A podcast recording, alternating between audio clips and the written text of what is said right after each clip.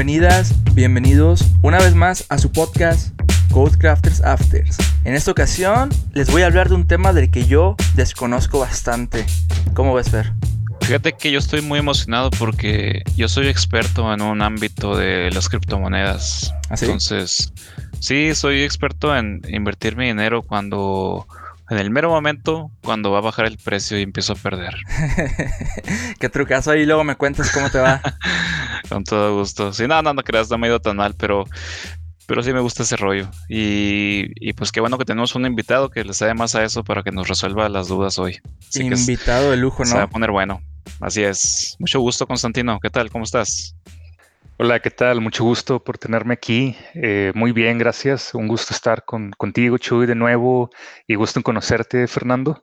Y, y excelente, qué bueno que, que traen en la mesa este tipo de temas para poder hablar sobre un poco de, de, de las cuestiones técnicas y aclarar las dudas, porque ahorita pues también en el mercado hay mucho hype y, y luego pues mucha gente puede caer en eso, como tú dices, de, de comprar caro, vender de, de, comprar caro y luego vender más barato, pues hay, hay, muchas ocasiones donde la gente sí puede perder su dinero si no hace una tarea previa, ¿verdad? Entonces es muy importante hablar sobre, sobre cuáles son los fundamentos de la tecnología y el repertorio de esta historia de, de múltiples criptomonedas y blockchains que ya se han ido robusteciendo en, en, los últimos años. Claro, muy bien. ¿Qué te parece si nos platicas primero un, un poquito de ti, cómo es que te metiste en esos temas? Va muy bien. Pues fíjate que empecé a finales del 2016. En ese entonces, pues lo, lo, primero que empecé a ver fue Bitcoin, principalmente para hacer trading. Y pues yo soy desarrollador, entonces eh, eso me, me, ayudó a meterme más en la parte técnica. Y al mismo tiempo, pues en mi trabajo eh, empecé a, a andar evangelizando esos temas, andar hablando de, del tema de, de, Bitcoin y otras criptomonedas y, y, de blockchain en general con mis compañeros, con, con, mis líderes, hasta que ya en el 2018, ya que ya llevaba pues un tiempo estudiando las criptomonedas, eh, desarrollando algunas pruebas de concepto, ya, ya llevaba un recorrido en, en, la parte técnica y poco a poco, pues eso lo fui eh, involucrando con, con, mi experiencia laboral para eh, hacer más propuestas a los clientes, eh, estar haciendo propuestas en el área de innovación. Y pues por lo mismo de andar de evangelista y andar hablando en, dentro de las comunidades y con mis compañeros, con mis líderes, pues eso como que generó una confianza para obtener patrocinio y, pues mis líderes me empezaron a apoyar, o sea, dentro de la empresa prácticamente me estaba convirtiendo como en un intrapreneur, o sea, de, de emprender, pero dentro de la organización. Y eh, pues este patrocinio que, que, obtuve por mis líderes fue en cuestión de entrenamientos, eh, en cuestión de empoderamiento para para traerme en propuestas claves con los clientes, eh, estar en contacto también con, con, las capabilities globales, donde eh, ya me involucraba en, en, algunas propuestas que eran a, a, nivel global de la compañía, pues somos una, una empresa de, de, más de 500 mil empleados. Y, y, ya desde el 2018, pues hice como que un switch en, en mi carrera. Yo venía de, de, desarrollar mucho en tecnologías Microsoft con .NET y ya en el 2018, pues me brinqué completamente la parte de blockchain y allí pues empezamos a, a experimentar ya no únicamente con, con lo que estaba resonando muy por fuera, que eran las criptomonedas, sino con la tecnología DLT, que, viene siendo Distributed Layer Technology, donde allí pues entra el tema de blockchain, pero como, como pues nuestros clientes son, son empresas de las 500 de, de Fortune, eh, era de ver cómo podíamos utilizar las DLTs que comparten algunas propiedades de algunas criptomonedas, pero más enfocada en la parte privada, en la parte de cómo se puede hacer alguna implementación, dígase, de cadena de suministro para, para un consorcio de empresas o de la transferencia de valor en, en algunas transacciones bancarias por parte de bancos centrales o, o, o de algunos bancos que, que, están transaccionando grandes volúmenes de, de remesas. y pues hasta ahorita ya 2021, donde, donde pues toda esta corta trayectoria, por llamarlo de alguna manera, ya nos ha dado muchas lecciones aprendidas. Oye, Constantino, y ahora déjame yo te cuento mi, mi, trayectoria en el tema. La verdad es que hace como tres semanas em, empezó a sonar mucho el tema de los NFTs, aquí en México al menos, o yo me di cuenta. Este, y dije, ah, pues, ¿qué es eso, no? Y dije, ah, pues tiene que ver con, con blockchain. Y dije, pues, ¿quién sabe de, esos, de esos temas que yo conozca? Ah, pues Constantino, ¿no? Y pues aquí, aquí me tienes. Entonces, va, excelente. Me, gusta mucho abordar esto porque la, neta creo que va a salir muy natural el, el, episodio, ya que mis dudas iban a ser muy sinceras en cuanto a dudas muy básicas. Igual yo creo que del Fer, ¿no? Este, entonces. También, también tengo muchas dudas. Vamos a ver si salen aquí. Igual, como comentábamos con Constantino fuera del aire, los NFTs, pues, de que, que lleguemos a ese concepto hay que dar una repasada del tema de bitcoins, de blockchain, etcétera, ¿no? Entonces, no sé si podamos repasar un poquito la breve historia de los coins, ¿no? ¿Cómo, cómo nace Bitcoin? Como una propuesta en un paper de un autor anónimo, este, cómo a partir de ahí se empieza a ser popular y sale la primera moneda, criptomoneda que es Bitcoin y de ahí se propone eh, o se empieza a, vislumbrar lo que se, se va todavía moldeando que es, que es blockchain, qué herramientas podemos usar para hacer un blockchain. Eh, el tema, a lo mejor un tema de implementación de blockchain que no es criptomoneda, pues podrían ser los smart contracts o los ICOs, ICOs o los eh, non-fungible tokens, ¿no?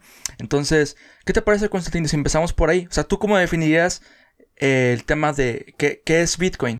Sí. Mira, Bitcoin eh, prácticamente lo define Satoshi Nakamoto en, el white paper como una, un sistema de dinero electrónico entre pares. O sea, cómo, nosotros podemos tener un dinero fuerte, pero digital, que sea seguro, que, podamos confiar en él y que este sistema sea descentralizado y distribuido. Aquí, eh, en este white paper, por, esta figura llamada Satoshi Nakamoto, que no, no, se le atribuye a una sola persona o, a un grupo específico, pero lo, llamamos como una figura que, que, es el nombre en el que aparece así en el white paper. Es anónimo, ¿verdad? Sí, es, anónimo. O sea, por ahí hay un Satoshi Nakamoto, pero, pero en sí, cuando lo entrevistaron y, le atribuyeron eh, lo, de Bitcoin, pues él ni enterado estaba. Claro. es este Dorian, pero, pero en sí, pues él no es eh, Satoshi Nakamoto, o sea, nadie sabe quién, quién es, pero pues es la, entidad a la que se le atribuye la liberación de, Bitcoin.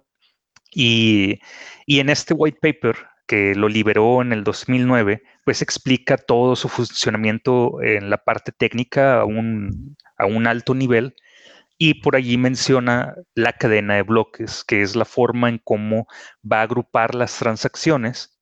Estas transacciones pues se van a ir entrelazando, tienen algunas propiedades estos, estos bloques que son una estructura de datos y eh, el entrelazado que tienen estas, estas estructuras, pues nos da a nosotros una, trazabilidad para poder llevar el, registro y trazabilidad de las transacciones que se están llevando a cabo, pero el sistema es todavía más robusto, más, más allá de, tener la lista enlazada, pues estamos también hablando de algoritmos de consenso, que en este caso eh, con Bitcoin se implementa la minería con prueba de trabajo, que es un algoritmo donde, donde los participantes tienen que probar algo, o sea, hacer esta prueba de trabajo que, lo realizan con poder de cómputo, resuelven un, problema matemático que es el de encontrar algunos hashes, etc. Y eh, por esta prueba de trabajo que están realizando, uno o algunos de los mineros que, que están participando en eso eh, se llevan una recompensa de la criptomoneda.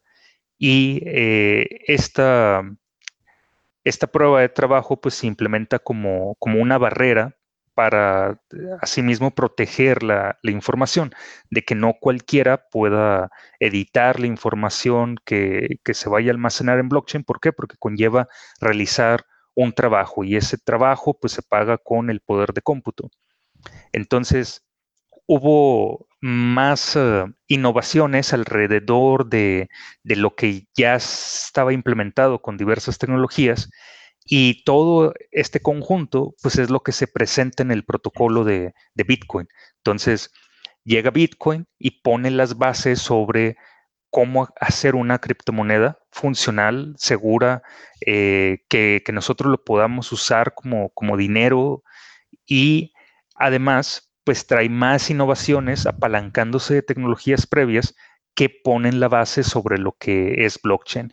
Y, aquí, pues para entrar un poco más en definición, eh, pues blockchain viene siendo como este libro contable distribuido y, este libro contable pues almacena todas las transacciones y, y, lo que está alrededor, como la minería o otros algoritmos de consenso y la forma en cómo las estructuras eh, se almacenan en forma de bloque y luego estos se entrelazan, pues da mayor confianza en la información, da mayor veracidad y, también pues empodera a los usuarios para que puedan hacer uso de, estos sistemas descentralizados donde a lo mejor obtienen beneficios que no conseguían con, con la banca tradicional. E, esto también pues da allí una mejora en la inclusión financiera porque estás descentralizando, estás dando más empoderamiento, más visibilidad, mayor veracidad de la información y aquí pues nadie lo gobierna. Esto es algo donde cualquier persona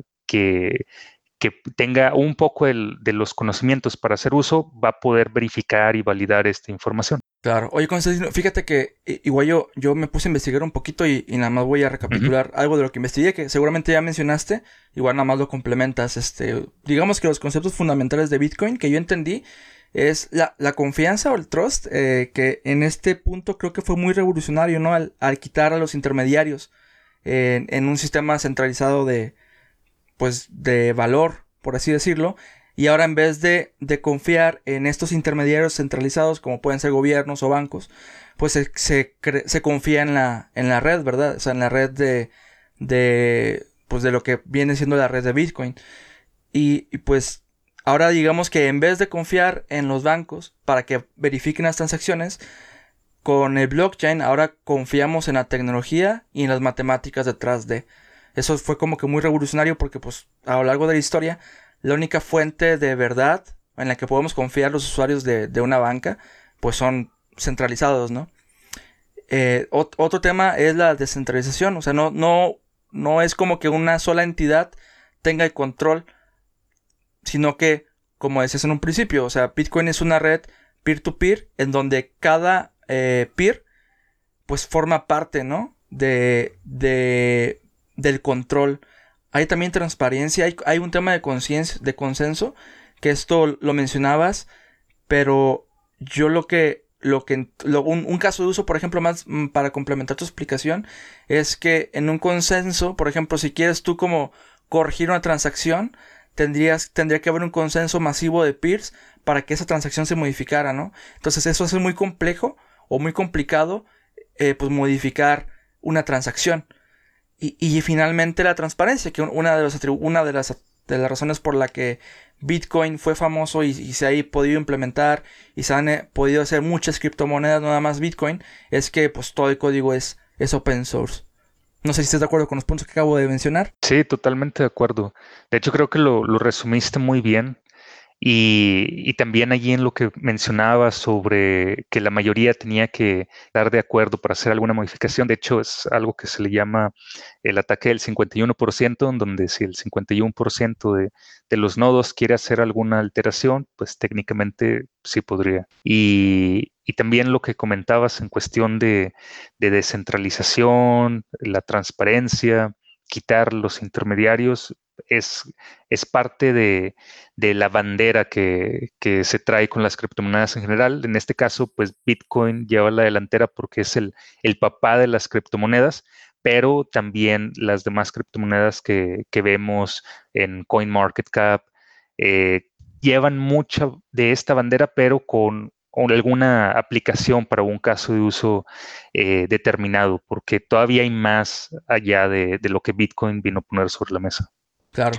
Este, tema de que cualquiera puede ser partícipe de, en la minería de una criptomoneda, ¿qué, qué opinas de lo que se dice que, que hoy en día ya no es negocio, se podría decir de manera personal, que, que mucha gente hacía o hace minería con tal de pues buscar un, que te devuelvan un poco de, lo que estás minando. Y se dice que ahorita el, cómputo en el que tienes que invertir, la energía eléctrica que tienes que pagar, pues ya no termina siendo un, negocio, ¿no? O, al menos a cierto nivel. ¿Qué opinas de eso? Sí, la verdad es que ha sido todo un tema en los últimos años porque la forma en cómo funciona el algoritmo de, prueba de trabajo en Bitcoin es que requieres de mucho poder de cómputo, pero ese solamente es un algoritmo. Hay más algoritmos. Hay otros que fueron optimizados para no gastar tanto poder de cómputo y, que puedas hacer otro tipo de, minería.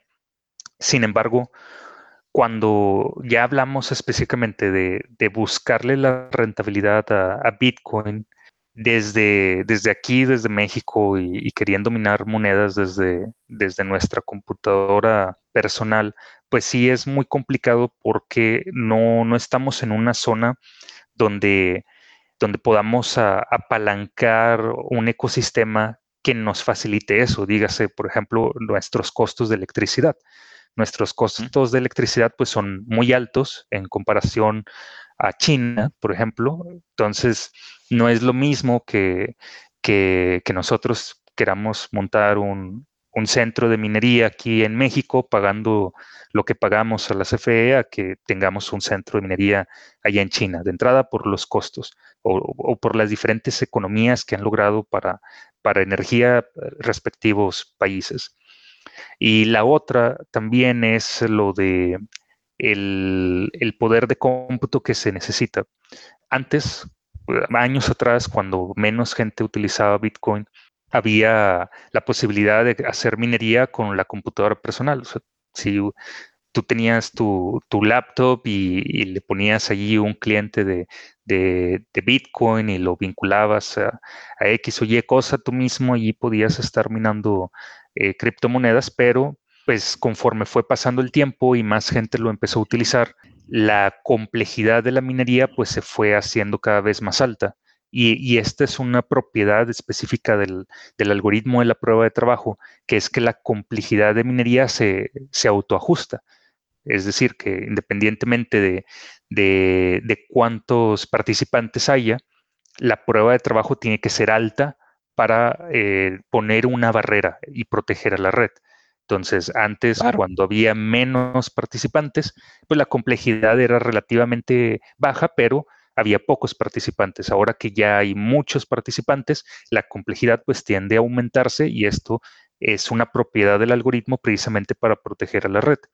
Eh, entonces, sobre si conviene o no hacer minería, pues va a ser una respuesta subjetiva porque va a depender de nuestro propio ambiente, de, cuánto nos cuesta eh, a nosotros adquirir determinado hardware, también cuánto nos cuesta la, electricidad, también la ventilación.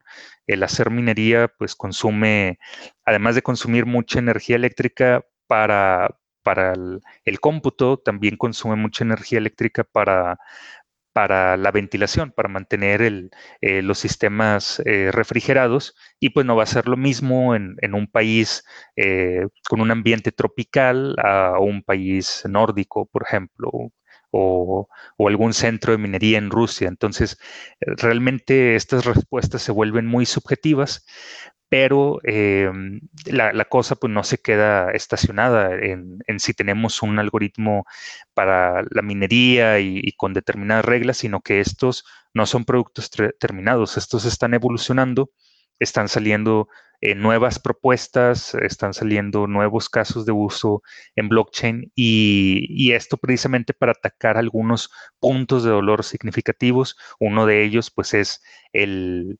el, impacto al medio ambiente que esto puede tener y, otro pues también es la, economía alrededor de estos sistemas de tal forma que dé un incentivo a todos los participantes para que estén jugando por las reglas. Buenísimo. Ok, eh, ok. Buenísimo, y, justamente iba a mencionar ese, como que el, tema del cuidado del medio ambiente. Pero bueno, ya que lo mencionaste, hay, hay otro, otro tema que, que ya me gustaría empezar a profundizar. Ya, ya hablaste un poquito hace rato de esto, pero quisiera enfocar hacia allá la plática que es el blockchain, ¿no? Y, y ahorita lo decías que pues el tema de Bitcoin, blockchain, todo ese tema de economía descentralizada, si lo quiero llamar así para generalizar, es algo work in progress. Entonces, hacer algo con bajo esa clasificación no es tan sencillo dar definiciones. Lo entiendo. Cuando alguien te dice que, ah, estoy usando un blockchain, en vez de decir, de decir, ah, pues, ¿qué es un blockchain? O sea, defíneme qué es un blockchain. Más bien preguntas, ok, ¿qué, qué características tiene ese sistema para que tú lo llames blockchain? Entonces, yo por ahí estuve leyendo el libro de... Empecé a leer un el primer capítulo del libro de Ethereum. Este, y ahí hablaba un poquito de los, los componentes más, más comunes en, de, de un blockchain público. Eh, un blockchain público y bueno, es que hay blockchain públicos y privados, ¿no? Pero aquí más de un tema de blockchain público que como es Ethereum, eh, pues está el tema, un atributo es el peer-to-peer, el segundo es el tema de, de los mensajes, eh, una máquina de estados es otro tema, una, una cadena de, de bloques criptográficos asegurados, un algoritmo de consensos y componentes de open source este, que implementan las llamadas a esta red, ¿no? Igual, yo lo estoy viendo muy por encimita. Quisiera que, tú nos, me ayudaras a complementar esta idea, Constantino. ¿Qué te parece? Sí, de hecho, eh, precisamente lo que comenta de Mastering Bitcoin de Andrés Antonopoulos y, y del doctor Gavin Wood. Sí, es eso, ¿no? Sí, sí, sí. Sí, fíjate que eh, cuando, cuando leí esa parte del libro, sí me, resonó mucho porque, así como, como, como dicen ellos en, el libro, cuando alguien te está vendiendo un proyecto de, blockchain, si, si no te metes mucho en la parte técnica, pues como que se oye muy abstracto, se oye o algo místico, o como una caja negra de, de donde, donde está difícil de percibir todas sus propiedades porque pues en sí es un tema complejo. Y, no hay una sola definición de qué es blockchain, sino precisamente como, como comentabas, algunos de esos puntos son, son como pistas que te dan pues un criterio para poder saber si, si es la misma filosofía que se tiene de, de, de blockchain por parte ya sea de alguna criptomoneda o de algún ecosistema o de algunos términos que se manejen ya a nivel de industria o a nivel de, comunidad, no sé. Pero prácticamente cuando, cuando hablamos del tema de blockchain es hablar de un subset, porque ya, ya teníamos distribuidos y bases de datos distribuidas desde hace mucho tiempo. Ya también desde hace años se había hablado del el tema de, dinero digital, de cómo hacer eh, una, moneda totalmente digital desde los noventas y se habían hecho también eh, varias propuestas de cómo implementar la criptografía para las bases de datos distribuidas, para este tipo de, de transacciones bancarias o financieras. Entonces, cuando hablamos de, blockchain, pues en sí nos vamos a ir un poquito más atrás y ver pues cuál viene siendo el, origen. Y sus orígenes no únicamente al 2008, cuando sale el draft del white paper de, bueno, no, no, no, era un draft, ya era prácticamente el white paper de, de Bitcoin de Satoshi Nakamoto, pero, pero sus referencias y sus bases se pueden remontar hasta los 80s y 90s cuando había otros investigadores que ya estaban haciendo propuestas de monedas digitales. Nada más que Bitcoin vino a ser como un inflection point, vino a ser como que eh, ese punto a partir del, cual ya podemos ver un concepto más aterrizado. Antes no se había resuelto el problema de, de, doble gasto de una forma eficiente y no se habían resuelto algunos pain points, sino que, ya había varias propuestas desbalagadas, pero Bitcoin vino a poner como que un conglomerado de tecnologías y por ende de allí pues surge la inspiración para crear más criptomonedas, crear, crear más sistemas basados en, la tecnología que hay detrás, que en su momento pues Satoshi Nakamoto no le puso blockchain, sino le llamaba la cadena de bloques, porque era la forma en cómo él estaba describiendo estas estructuras para las transacciones, pero precisamente por la inspiración que provocó en el mundo, se empezaron a crear diversos proyectos. Entonces, cada proyecto pues, le puso su propio sazón, se enfocaron en algunos casos de uso y empezaron a evolucionar lo que se podía hacer con lo que, lo que ya había eh, de valor sobre la mesa. Y, de ahí empezaron a evolucionar. Entonces, cuando, cuando nos remontamos a los orígenes, eh, hablamos más de Distributed Layer Technologies, que son estas tecnologías de libro distribuido y blockchain entra como un subset. el, el, ecosistema es todavía más grande. Entonces, podemos nosotros tener eh, tecnologías de libro distribuido sin que sean precisamente la blockchain de Bitcoin o la forma en cómo la cadena de bloques se realiza en Ethereum o se realiza en, en Bitcoin. Y luego también por la filosofía en cómo eh, llegaron las criptomonedas con, con, la descentralización y esta disrupción en la industria financiera, pues también provocó mucho debate sobre si algo era realmente blockchain o no lo era, cuando pues en realidad no, no hay una sola definición. Entonces depende más sobre eh, cómo estas tecnologías están siendo aplicadas. Por ejemplo, estos, estas propiedades que, que describías por, por parte de este libro, pues son, son, propiedades eh, significativas en las criptomonedas, que es el, el cómo incorporando un determinado algoritmo de consenso, cómo las estructuras de las transacciones están siendo almacenadas, eh, la forma en cómo se distribuye la información, eh, cómo se verifica, cómo se valida, eh, cómo descentralizas el poder entre todos los miembros de la red, cómo empoderas a los usuarios, cómo quitas al man in the middle, o cómo remueves a estos intermediarios de la red, cómo eliminas los puntos únicos de fallo etcétera. Entonces viene siendo más en la forma en cómo se realizan las cosas, que es el si tú puedes percibir si es un sistema eh, de blockchain o si bien es, es parte o está relacionado con las DLTs, que son Distributed Layer Technologies. Pero ya cuando nos metemos a ese tema sobre realmente cómo estás haciendo algo de una forma o de la otra, estamos hablando más de paradigmas, porque aquí pues un paradigma es forma en cómo, cómo se realizan las cosas y eh, precisamente pues eso es lo que, lo que es blockchain, un nuevo paradigma en la forma en cómo, la información eh, se distribuye de una forma descentralizada, de tal forma que empoderes a los usuarios. Va, me quedó mucho más claro la, la neta. No sé, tú, Fer, ¿tienes alguna duda? No, hombre, clarísimo, eh. Buenísimo, te vamos a invitar más seguido. De hecho, creo que ya tenemos, Excelente. tenemos una vacante, acabamos de correr a Mike y pues entres tú. Ah, Saludos a buen Mike. bueno, oye, y ahorita vamos a empezar un poco a la, parte técnica porque pues somos devs al final del día. Eh, si, uno quisiera empezar a, desarrollar su propio, su propio blockchain, no sé por qué quisiera eso, ¿verdad? Pero si alguien lo quisiera, alguien que nos está escuchando y está en la parte de desarrollo de software, ¿qué le recomendarías o qué herramientas o cómo ves?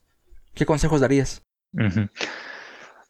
Pues bueno, precisamente tu pregunta es sobre cómo crear una blockchain, pero ahorita pues la tendencia no, no es tanto en crear una, una nueva blockchain, porque pues ya tenemos muy buenas implementaciones donde la oportunidad es aquí es desarrollar sobre estas blockchains.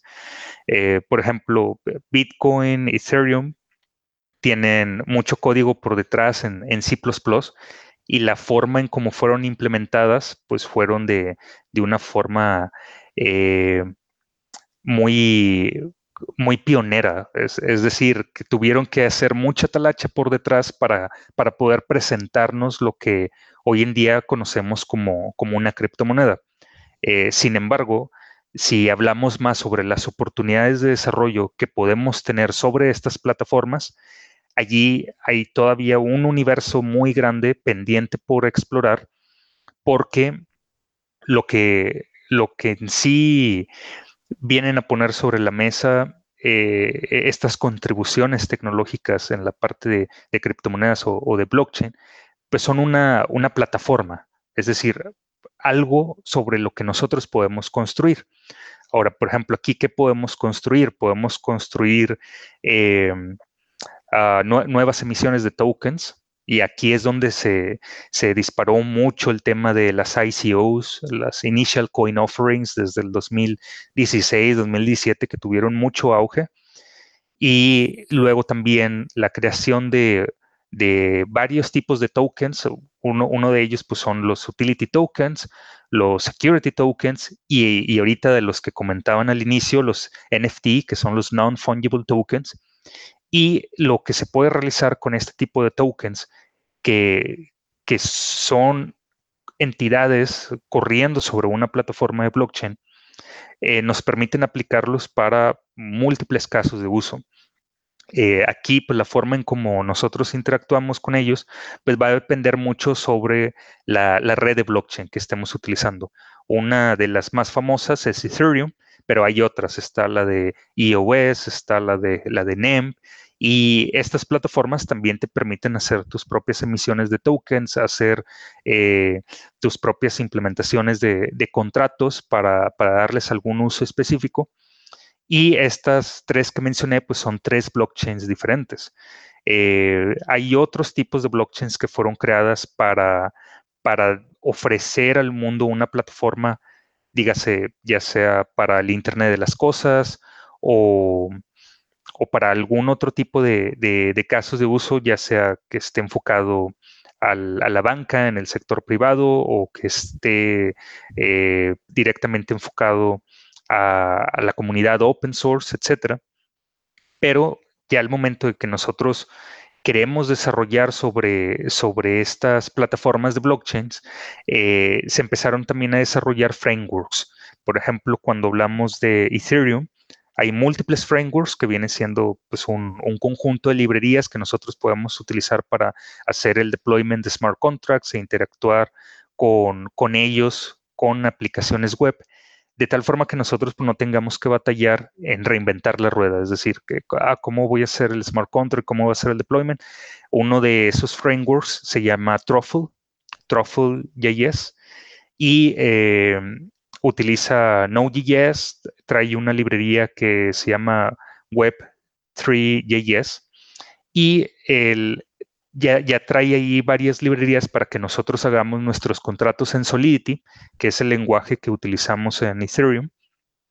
Podemos ahí hacer nuestros deployments. Eh, trae otro conjunto de herramientas, eh, por ejemplo, Ganache, que nos ayuda a simular una blockchain localmente de tal forma que, que hagamos el uso de la criptomoneda, pero sin tener que gastar cripto real, sino que nosotros lo estamos emulando localmente y por medio del framework estamos haciendo el deployment de los smart contracts y como, como su base es Node.js, lo integramos fácilmente con una API en Node.js o, o, alguna, alguna otra aplicación web, de tal forma que para el usuario pues, va a ser transparente porque ya, ya hay todo un ecosistema integrado que nos permite eh, hacer ese vínculo entre las aplicaciones web que ya desarrollamos y que ya conocemos con estas librerías que se comunican con los contratos por medio de, diversos protocolos. Uno de ellos pues es el RPC, el Remote Procedure Call,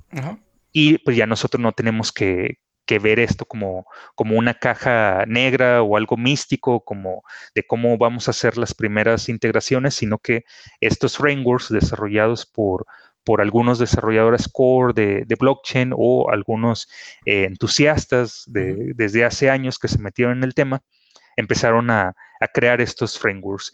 Y luego de allí se dispara mucho potencial de innovación porque ahora una persona que no sepa tanto de blockchain puede aprender estos frameworks y desarrollar múltiples casos de uso.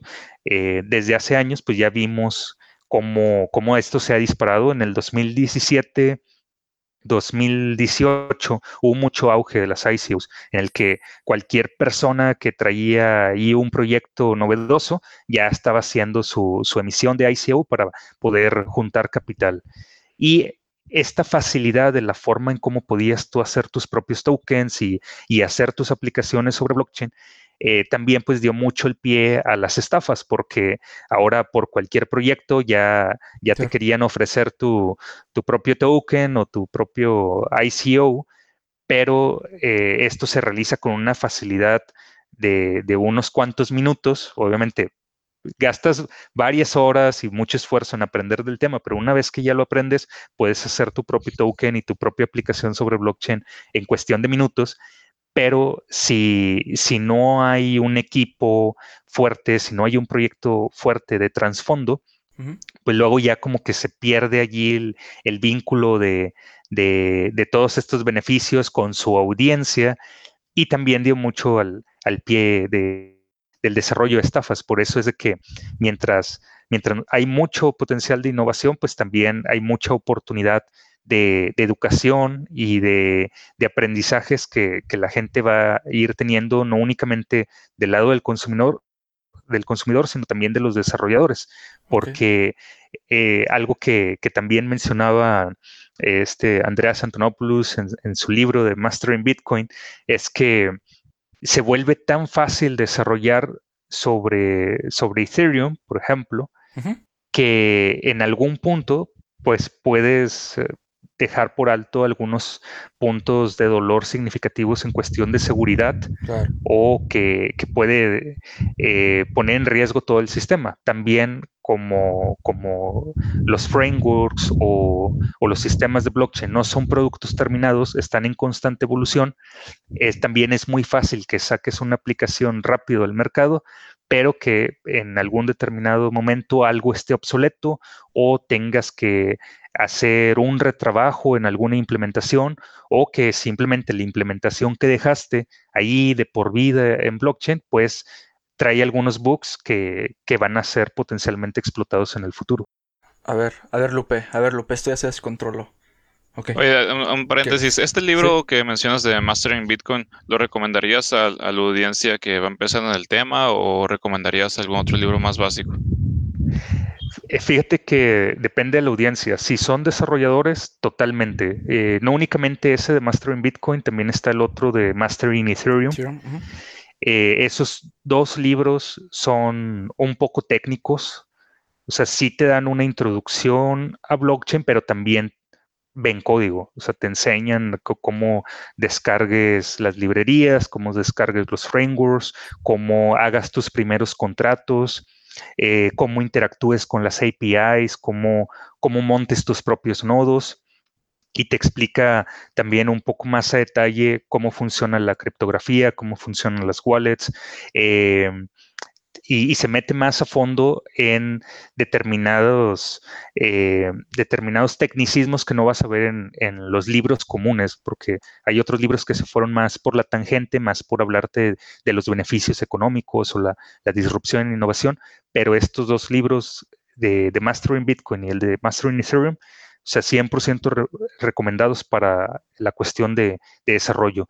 Probablemente haya otros más técnicos, pero, pero creo que para un desarrollador sí son una muy buena introducción. Ok. Muy bien, tome nota. tomo nota. Pero bueno, yo estaba empezando a decir un chascarrillo y ya me mató el gallo, el buen Fer. ah, hombre, pinches chistes malos tuyos, güey. Ah, madre. bueno, es que Constantino.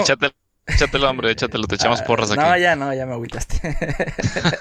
no, pues es que, el, o sea, creo que respondiste, encaminaste muy bien mi pregunta, pero creo que, al, menos a mí, fue como que más despacio cerebrito, ¿no? Todavía yo estoy en pañales y pues hay algunas cosas que creo que entendí, entonces me gustaría recapitular lo que dijiste y ya pues si entendí algo más, pues me corriges, ¿no? Eh, bueno, primero creo que, creo que faltó que definaba, definiéramos el tema de smart contract. Un smart contract, como yo lo veo, pues es un conjunto de... Es un, es un código que se va a ejecutar cuando ciertas condiciones se cumplan, ¿cierto? Es correcto. Es correcto. Entonces, tú pudiste caso de uso muy puntual, decías, creo que te referías a tener, queremos tener una plataforma de smart contracts. Entonces, empecemos primero con el framework de, de blockchain, que en este caso, pues hablabas de Ethereum, ¿verdad? hablé de, de Truffle, que es uno de los frameworks. Pero Truffle, para, para desarrollar con, con, Ethereum. Claro, o sea, ¿cuál es la relación entre Truffle y Ethereum? O sea, ¿Truffle corres encima de Ethereum? ¿O es una implementación de Ethereum? No, no. Eh, Truffle es un framework con el que tú puedes hacer integraciones para con Ethereum. Ok. E, Ethereum es un. O sea, Ethereum nos de cuenta que es una implementación de blockchain.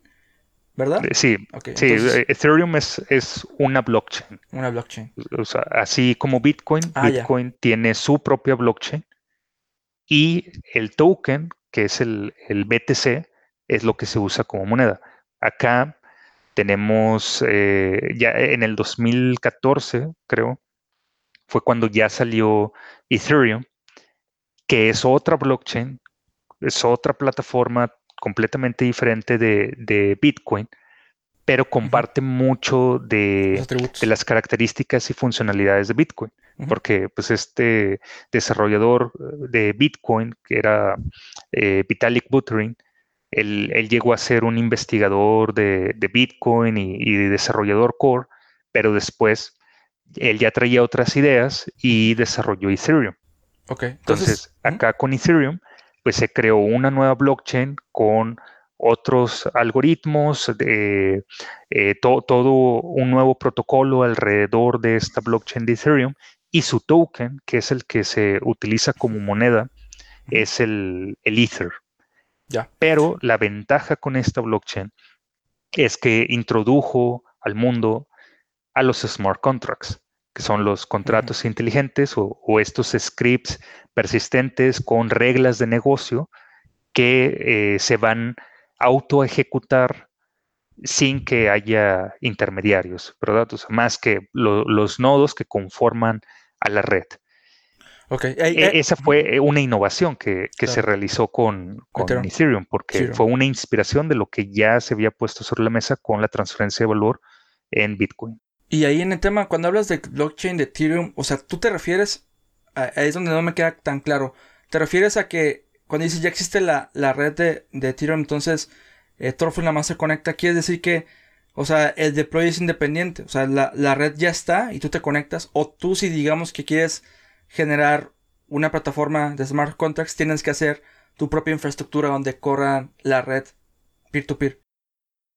No, no, ahorita ya pues, la comunidad ha evolucionado tanto el, hasta el punto en el que nosotros pues, ya no tenemos que reinventar la rueda, ¿verdad?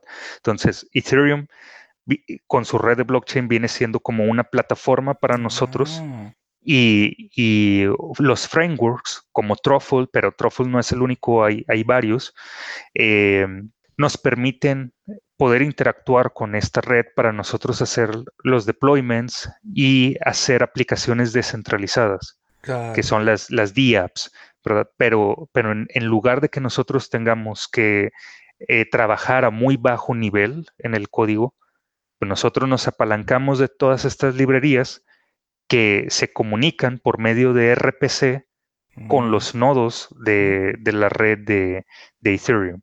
Entonces, si tú quieres hacer un contrato y este le quieres hacer el deploy a este contrato hacia la red, el framework te facilita por medio de unos comandos a que tú puedas hacer el deployment de esos contratos y que, ah, pero es que quiero ahora que mi contrato esté vinculado con esta página web para que el usuario cuando llegue y le pique este botón se mande a llamar esta función de mi aplicación y luego que la aplicación ejecute determinado contrato con tales parámetros, pues nosotros en lugar de, meternos a muy bajo nivel para hacer estas conexiones, el framework ya trae un conjunto de librerías que eh, nosotros aprovechamos, llega esta comunicación por medio de RPC hacia los nodos y ya todo lo demás eh, se ejecuta automáticamente por lo que ya nos provee la plataforma.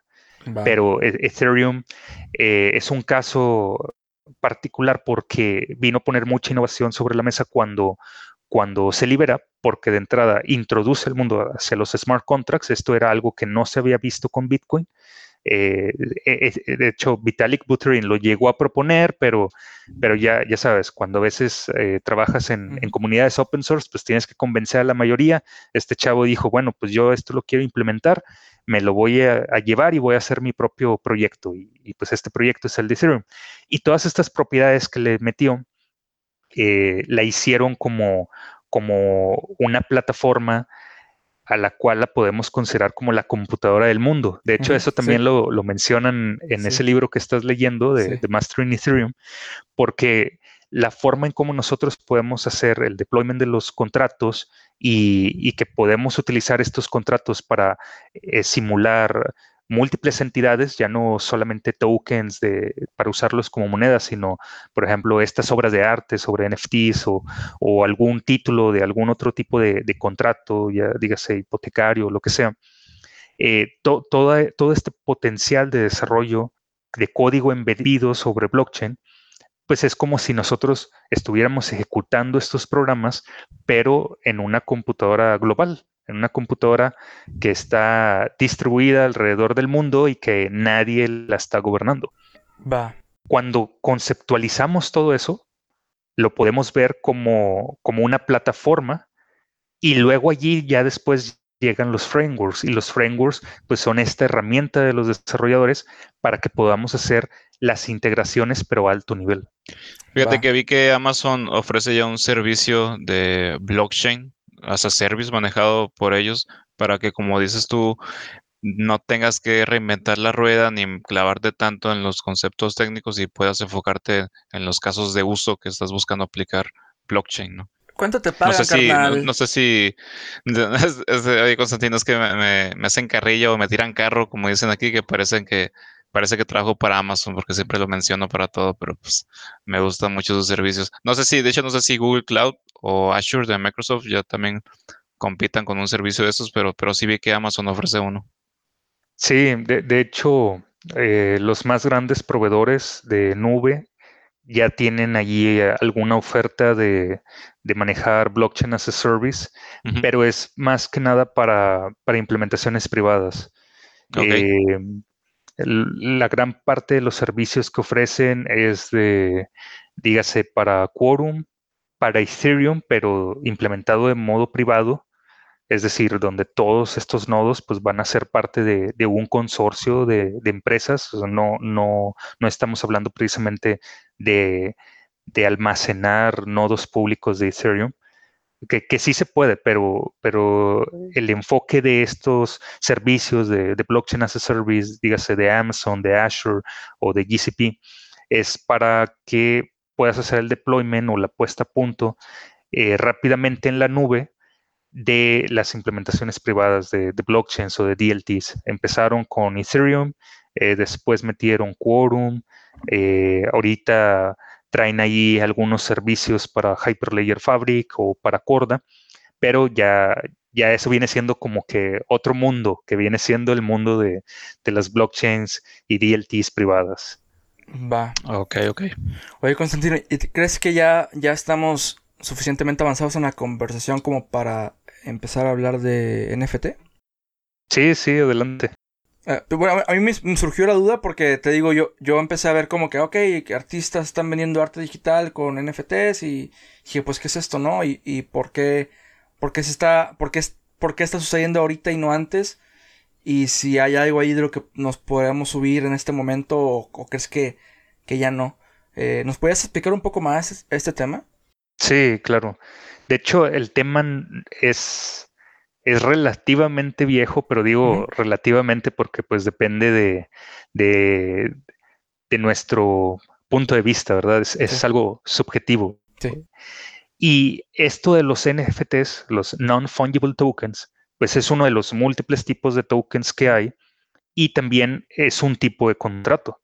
Eh, cuando nosotros hablamos de las ICOs, estas surgieron, pero con un tipo de contrato, principalmente en la red de, Ethereum. Hubo otras ICOs que surgieron con otros contratos en otras blockchains, y estos contratos, pues no, no hay que inventarlos desde cero, sino que ya hay templates para eso. Este, ya, ya desde hace años se maneja el RC20, el RC223, y luego empezaron a tener varios updates para corregir algunos bugs y un template es el RC721. Este es el que se ha utilizado comúnmente para los non-fungible tokens, que son estos tokens que puedes usar para representar entidades de los cuales eh, van a tener algunas propiedades. Eh, principalmente que sus unidades no sean intercambiables. En contraste con los otros tokens, como, como los que se utilizan para las ICOs o, las que se utilizan como, como monedas, eh, estos tokens eh, no, no, deben de ser intercambiables, o sea, tienen que ser únicos, eh, no los puedes partir a la mitad. Y mira, vamos a ver un ejemplo. Cuando hablamos de tokens que sí son intercambiables, es por ejemplo hablar de, de las monedas. Para mí tener una moneda de un peso que me dieron de cambio, pues para términos prácticos, para mí solo es una moneda de un peso. Y a mí realmente no me importa si es una moneda de un peso del 2009 o si es del 2015, eh, eso para mí es indiferente. Lo mismo con un billete.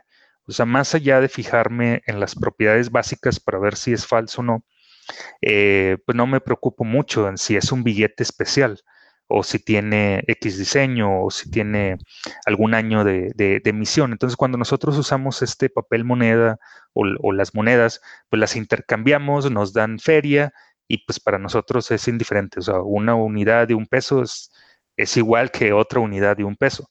Sin embargo, cuando hablamos de otro tipo de activos que no son intercambiables de la misma forma, que no los podemos dividir, que no podemos dar cambio, pues sería una pintura, una obra de arte. Si nosotros hacemos una, transacción sobre ella, pues es sobre su título de propiedad y no, no, no podemos partir la, la Mona Lisa a la mitad, por ejemplo.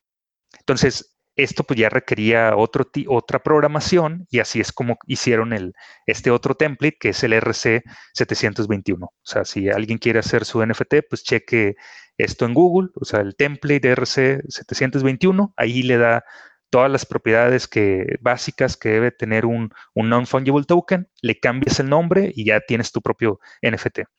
Luego, ¿por qué? ¿por qué digo que es relativamente viejo este tema? Porque en sí ya se viene viendo este boom desde el 2017 y esto explotó con los CryptoKitties. Eh, los CryptoKitties, pues era, es este juego que se parece como, como a las cartas de Pokémon, o sea, son coleccionables, pero con gatitos y son interactivos. Luego aquí lo que le metieron es que cada gatito pues tiene, tiene una identidad, tiene un ID digital único no lo puedes replicar, no lo puedes destruir o remover y le da pues una propiedad a quien lo compra. Luego también pues le metieron ahí algunas cosas para hacerlo más novedoso y es interactivo al grado en el que cada gatito tiene un ADN y tú puedes cruzar a estos gatitos y crear otros gatitos. De tal forma que estos nuevos gatitos que se crean pues tienen un ADN compartido que proviene de, los padres. Entonces, prácticamente aquí hicieron un juego con NFTs de, tal forma que, pues, la, gente pudiera interactuar con ellos, eh, pudiera tratar este activo como un coleccionable, pudiera eh, eh, jugarlos, intercambiarlos y, hacer pues todo un mercado derivado a partir de los tokens. Y eh, este boom, pues lo que llevó es hacer algo eh, muy masificable, donde más gente que no había escuchado nada de Bitcoin ni nada de blockchain, pues vio el juego de los CryptoKitties y se empezó a meter.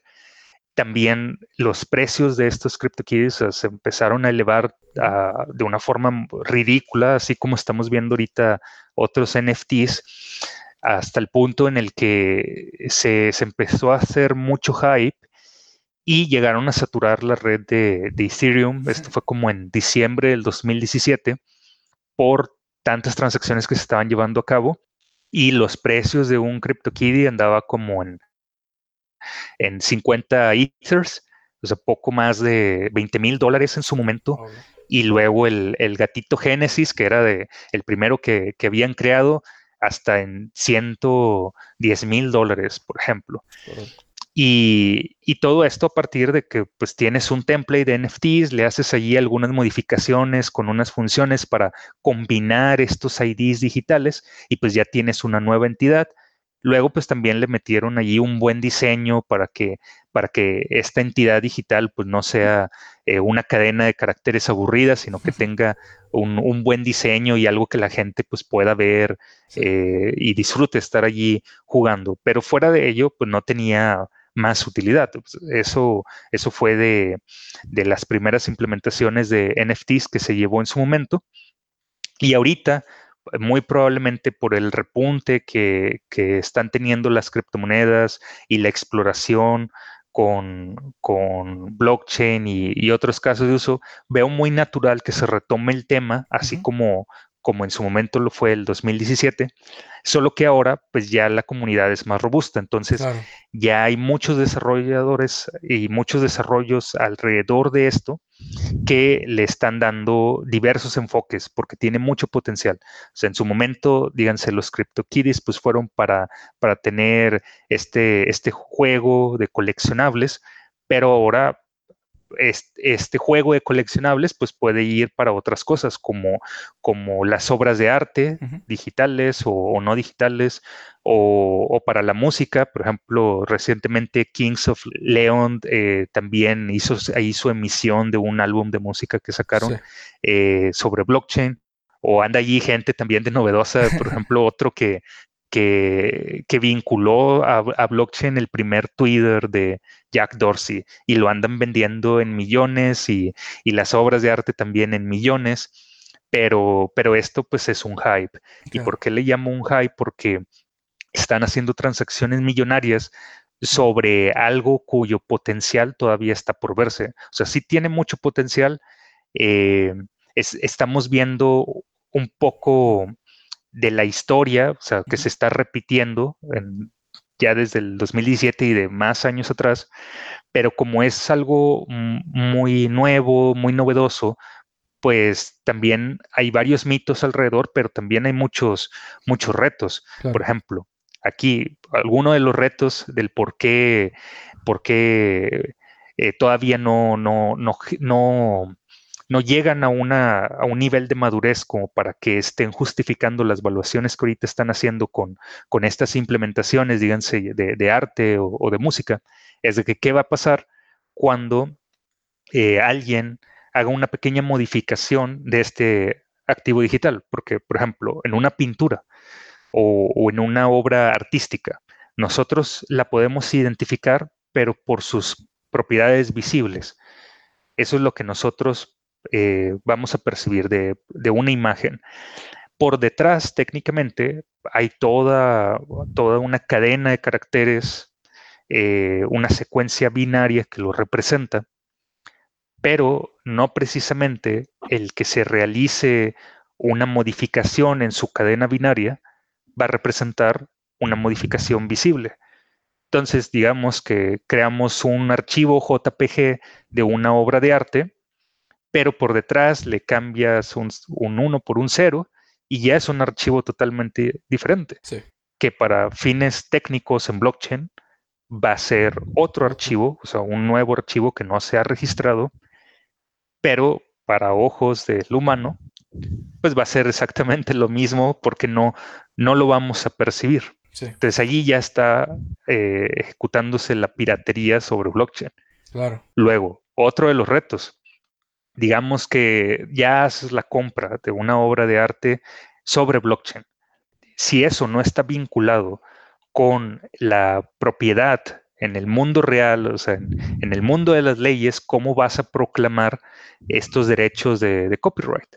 Es decir, o sea, sí, en blockchain allí está, pero ¿cómo vas a llevar eso a su ejecución real con los derechos de copyright? O también la justificación por detrás de, este, eh, esta documentación o due diligence previa que se tiene que realizar de que, ok, vas a comprar una obra de arte, pero la persona que te lo está vendiendo realmente tiene los derechos. Sí. O solamente estás transaccionando esto en blockchain, pero no en, el mundo físico. Claro.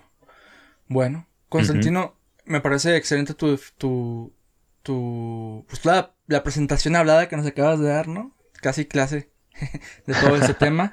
Me gustaría nada más un punto final antes de, que te nos vayas del podcast, obviamente. Eh, ahorita mencionabas que tú ves como NFT un tema que pues ya sucedió, o sea, o que tiene un poco de tiempo, ¿no? Entonces, mis dudas surge a partir de tu comentario. quisieras que nos compartieras qué crees tú que es lo que venga. O sea, si estuvieras como que en el momento de 2017 donde fue lo de NFTs, pero moviéndote a la línea de tiempo de 2021, ahorita qué está sucediendo que tú crees que tiene potencial para que en un par de años sea como un boom, así como lo fue NFTs. ¿O está haciendo NFTs? Muy buena pregunta. Y yo creo que lo que se va a venir muy fuerte en los próximos años es el tema de, de, una mezcla de todos estos tokens que ya estamos viendo, pero enfocado a las ciudades inteligentes, donde nosotros podamos empoderar a los usuarios para que tengan la propiedad de sus propios datos y que estos datos puedan ser transaccionados desde cualquier cosa y hacia cualquier cosa. Todavía falta años para que pues, nosotros veamos esto realmente implementado, pero conforme vayamos viendo una mayor implementación de el Internet de las cosas, eh, va a haber muchos proyectos de blockchain que se van a poder integrar con, con estas tecnologías de Internet de las cosas, porque ahorita estamos viendo la tokenización de, algunas cuantas cosas. Estamos viendo la tokenización de obras de arte, estamos viendo la, tokenización con diversas criptomonedas, eh, estamos viendo la tokenización para algún título, para algún contrato, etcétera. Pero en un futuro, cuando nosotros veamos más, más aterrizado el tema de Internet de las Cosas, donde nuestro vehículo trae una computadora conectada a Internet y está eh, extrayendo datos. Eh, nuestra lavadora, el refrigerador, eh, nuestra propia casa, las calles, las lámparas, todo puede estar totalmente conectado. Y así como estamos viendo poco a poco la tokenización de algunos activos, uno de los activos más importantes a nivel global viene siendo el dato, o sea, la información. Es algo que, desde hace años ya se discute como el, el, nuevo petróleo, el, este, este nuevo oro negro en, la era digital, que son los datos, es la información. Y, nosotros estamos eh, teniendo la ventaja de, de, utilizar estos datos como un commodity, o sea, estos datos que a lo mejor no, no los estamos monetizando, o que diversas plataformas nos están monetizando nosotros por medio de nuestra información, hay mucho potencial para que en el futuro sean los usuarios quienes realmente se beneficien y moneticen sus propios datos. Entonces, en el, futuro vendría explotando más lo que viene siendo este inicio de tokenización. Buenísimo, me, me parece excelente tu punto y concuerdo completamente. Y pues no cabe más que agradecerte por, por el tiempo que nos acabas de dedicar. La verdad es que a mí personalmente me sirvió bastante el podcast. No sé, ¿a, Tifer? Sí, no, hombre, muchísimas gracias, eh, Constantino. Muy buen invitado, muy buenos temas, muy buena información. Creo que le va a gustar mucho también a, a, la gente que nos escucha. Definitivamente sería muy bueno tenerte otra vez aquí en un futuro. Excelente, muchas gracias a ustedes y cualquier cosa, aquí estamos en contacto. Y pues, ¿qué te parece si nos vemos en otro episodio más de Codecrafters Afters, el podcast de la comunidad? De la comunidad. nos vemos, bro. ya voy a Nos vemos, hasta luego. Gracias, gracias, Constantino. ¿eh? gracias.